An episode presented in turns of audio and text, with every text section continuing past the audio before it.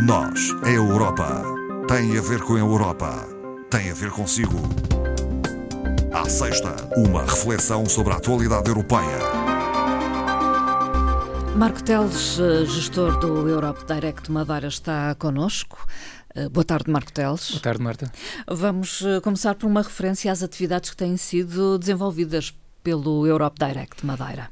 Pronto, atividades um, pouco à volta do mesmo, diria. Como, como já aqui temos a oportunidade de referir, a nossa, o nosso compromisso, uh, principal compromisso até meio do ano, tem a ver com a, com a temática das eleições europeias e por isso uh, temos uh, aproveitado, no fundo, estas ações que habitualmente temos, nomeadamente com, com, com, o público juvenil, mas sobretudo mais ligado ao secundário, aproveitamos para introduzir esta, esta temática na, na, na lógica da explicação do, do que é que vai acontecer em junho e foi isso também que fizemos esta semana. Tivemos com, com um grupo interessante de, de jovens finalistas de um curso profissional, neste caso na Escola da APL, eh, onde abordamos estas temáticas e, e, estamos a preparar também a, eh, a nossa visita na próxima semana ao Porto Santo, hum. onde também vamos estar lá com a secundária e com o centro comunitário para falar precisamente destas temáticas das eleições que eu sei que nesta altura se São calhar outras, não é? Não é o timing uh, mais adequado, mas também não vamos ficar à espera para, para a véspera do ato eleitoral para se falar desta, desta situação. O Parlamento Europeu esteve reunido e esta quinta-feira aprovou uma resolução que tem a ver com a invasão da Ucrânia por parte da Rússia, eh, fazendo ver os eurodeputados que é necessário continuar a apoiar eh, a Ucrânia. Sim, portanto é um, é um é texto que uh, fica aprovado por 451 votos a favor, 46 contra. É curioso como é que ainda se pode votar contra esta, numa circunstância destas, e 49 abstenções, que é outra curiosidade as abstenções é aquela coisa também é, muito interessante. Nem sim nem não. É um, é um, é um nem, não é? é um nem sim nem não e, e, dá jeito a muita gente que nunca se compromete com rigorosamente nada, mas de facto são pagos para assumir uma posição eh, e às vezes estas abstenções não têm qualquer justificação, na verdade. Mas vem a propósito este texto aprovado da, da, da celebração Dois, uh, são já dois anos que passaram anos. da invasão da Ucrânia por parte da Rússia, foi no, precisamente no dia 24 de fevereiro de 2022, e, portanto, os deputados vêm, uh, neste texto, uh, realmente alertar que a situação geopolítica da Europa e do mundo mudou de forma bastante expressiva e defendem de forma clara que a Ucrânia, na verdade, tem que vencer esta batalha, tem que vencer esta guerra e alertam para as consequências se isso não acontecer, nomeadamente o facto de haver também outros, outros países outros uh, atores no, na cena internacional que estão também a acompanhar de perto todo este cenário e, e ver, no fundo, a sua margem de manobra para também se tornarem mais interventivos. Estamos a falar, obviamente, de, de regimes autoritários, como aquele que existe na Rússia, e, e, e, nesse, nesse sentido, uh, os eurodeputados o que uh, vem realmente chamar a atenção é que não deve haver qualquer limitação a assistência militar à Ucrânia. Eh, como deve nós, continuar. Deve continuar. Como nós sabemos, nós não temos, obviamente por razões óbvias, não, não há forças militares europeias na Ucrânia, mas uh, indiretamente o apoio está a ser dado por via das munições, do armamento e, e, depois todo o resto do apoio, não menos importante, da parte humanitária, Sim. financeira, enfim. Mas há discrepâncias. Mas há discrepâncias entre os Estados-membros, claro que há, e isso também foi uma uma, uma nota que os eurodeputados eh, deixaram também nesse, nesse texto. E, aliás, isto veio. Uh, é um texto também que vem muito no alinhamento daquilo que foi esta semana uma intervenção que, que a Presidente da Comissão Europeia teve e, e, que resultou num, num claro apelo, uma chamada de atenção para que os Estados-membros investam mais no domínio da defesa nomeadamente na modernização das Forças Armadas. Eu creio que isto, obviamente, não é, não, não sou perito na matéria, mas é, é, é óbvio que, que, a situação entre os diferentes Estados-membros é muito diferente, é muito diferente. De, de, em termos económicos até. Em termos económicos também, mas basta ver no nosso país, quer dizer, o, o serviço militar que era obrigatório deixou de ser, depois, obviamente, nós vamos criando aqui, uh, numa Europa que é de paz, efetivamente, e, e deixamos de, de apostar no, no, nos últimos tempos numa área, uh, porque, enfim, achávamos que, que a situação estaria estabilizada, uh, estabilizada controlada. A, a paz estaria garantida. A, a, paz estaria garantida. E, efetivamente, o que van der Leyen vem dizer é que, de facto, os riscos existem e nós já percebemos. Eu bem sei que esta prestação dos riscos, isto também é uma coisa curiosa. Esta prestação do risco, uh, aliás, ainda ontem uh, tivemos o, o, presidente da Rússia, uh, inclusivamente, a fazer a ameaça nuclear, relembrando do arsenal nuclear de que dispõe e, e do risco que seria se o Ocidente uh, fosse Entrasse muito expressivo, guerra, não é? Entrasse de forma muito expressiva nesta guerra. E, portanto, isso é realmente assustador. Uh, e este apelo que von der Leyen fez também tem a ver com outra questão, que era, e que aliás não é novo, quando se falava numa união de defesa, que era no sentido de nós sermos também, eu diria, diria mesmo, mais espertos na hum. forma como gerimos é, o, o, dinheiro que investimos na área da defesa, porque temos que continuar a investir, isso, isso é, é, é, claro, esse, esse, investimento tem que ser feito, mas, nomeadamente por via das compras conjuntas. Sim. E, aliás, a União Europeia tem excelentes Uh, exemplos, exemplos, nessa matéria. Foi hum. quando, perante a crise uh, da Covid, da COVID uh, fizemos a compra conjunta das vacinas e tivemos também agora, num cenário de, de, crise energética devido à invasão da Rússia, também na compra do gás natural. Portanto, essas compras conjuntas e uma certa harmonização entre Estados-membros pode representar poupanças muito Sim, significativas. Pode ser o caminho futuro. Pode ser o caminho, até garantindo uma interoperacionalidade entre Estados-membros, que às vezes não existem porque cada um acaba por ter um, um, uma lógica uh, própria da aquisição de determinados equipamentos e que depois não, é, não são compatíveis com outros. E, portanto, podíamos, de facto, uh, aqui uh, ter poupanças bastante interessantes e, e sermos mais eficazes uh, nesta matéria. A verdade é que a guerra transformou uh, radicalmente a situação geopolítica na Europa. Sem dúvida, sem dúvida. Muito é, diferente a situação que temos agora na Europa e, e, e a nível e, internacional. E, portanto, a verdade é que já não podemos eu, eu, eu, diria, pronto, já não podemos ser tão ingênuos como fomos no passado. Sofremos isso com a questão do, do, do, dos recursos energéticos, da nossa dependência energética. A Europa já percebeu que tem que ter a sua, a sua autonomia, a sua independência energética.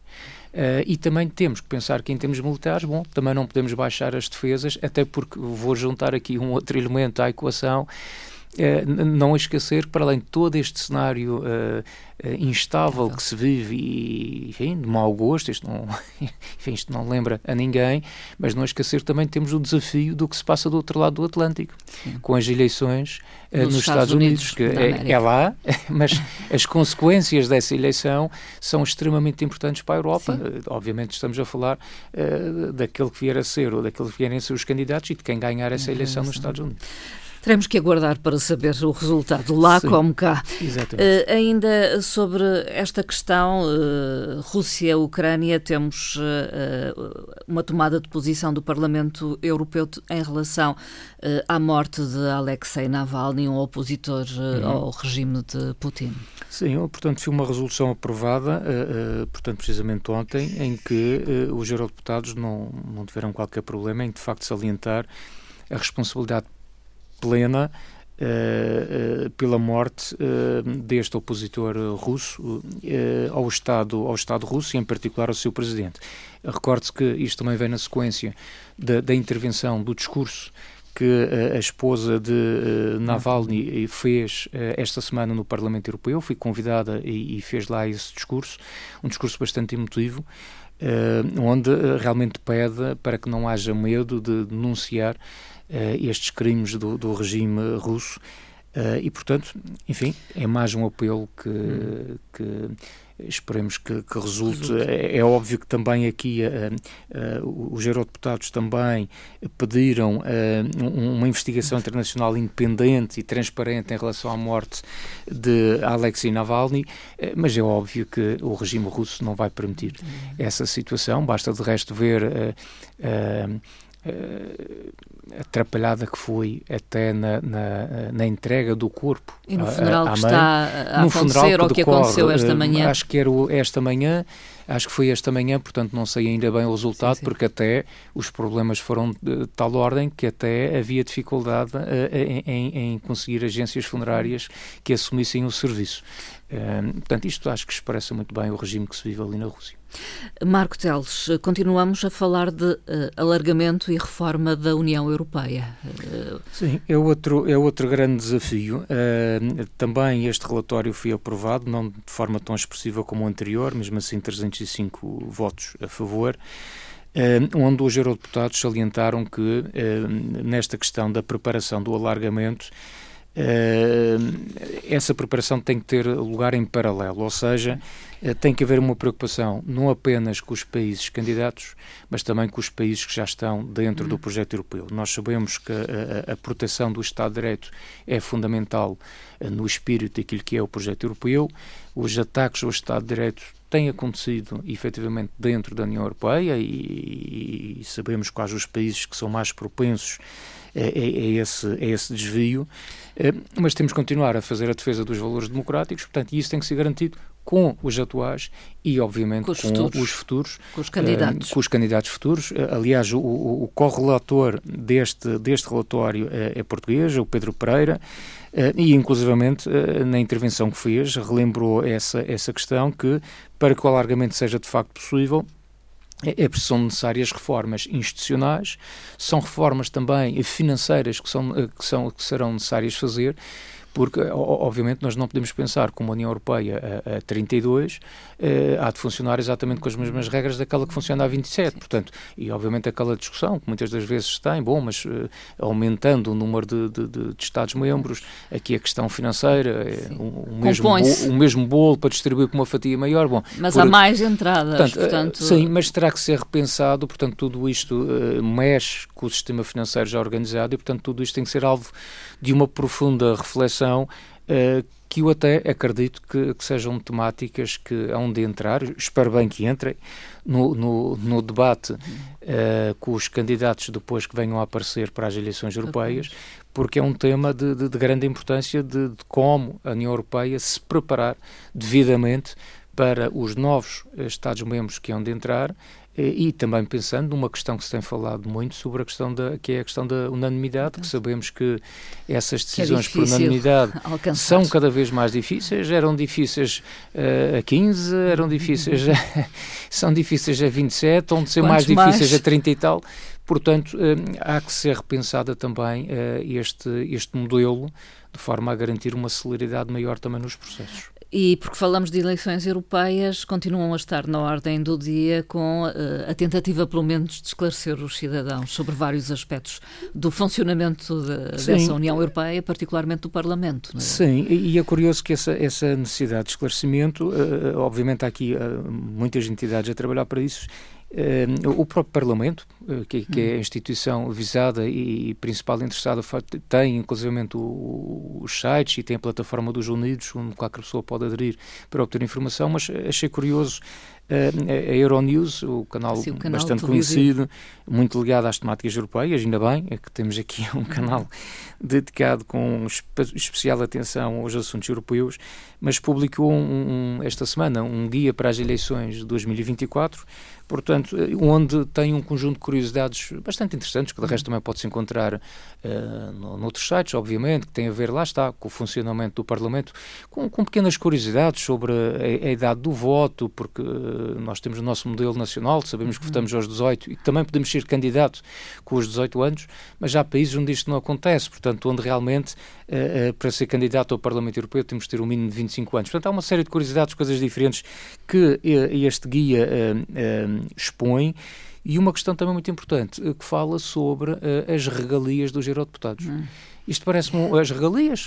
Falo aqui, obviamente, da questão financeira, do ordenado Sim. que recebe e, e, depois das outras contrapartidas, como sabemos que há, há, verbas específicas aprovadas para o apoio, por exemplo, dos, do, dos gabinetes do, dos deputados do Parlamento Europeu, as ajudas de custo, as deslocações, enfim, tudo isso. E expõe de forma clara porque eu, eu, eu honestamente. Há mitos uh, há ligados. há muitos mitos relacionados com esta questão. E depois, quando não se fala uh, sobre esta matéria financeira de forma clara, claro. de forma transparente, alimentamos a dúvida.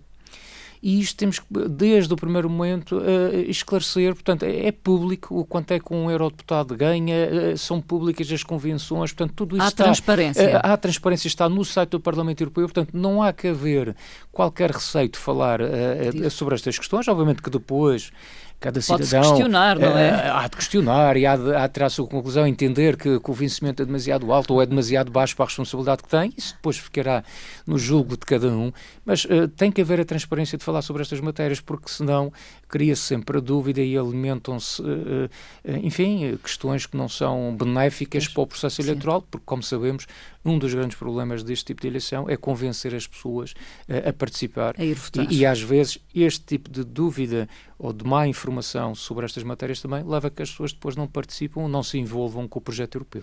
Marco Teles, ficamos por aqui. Até uma próxima conversa. Até uma próxima. Obrigada. Votos de um bom fim de semana. Bom fim de semana.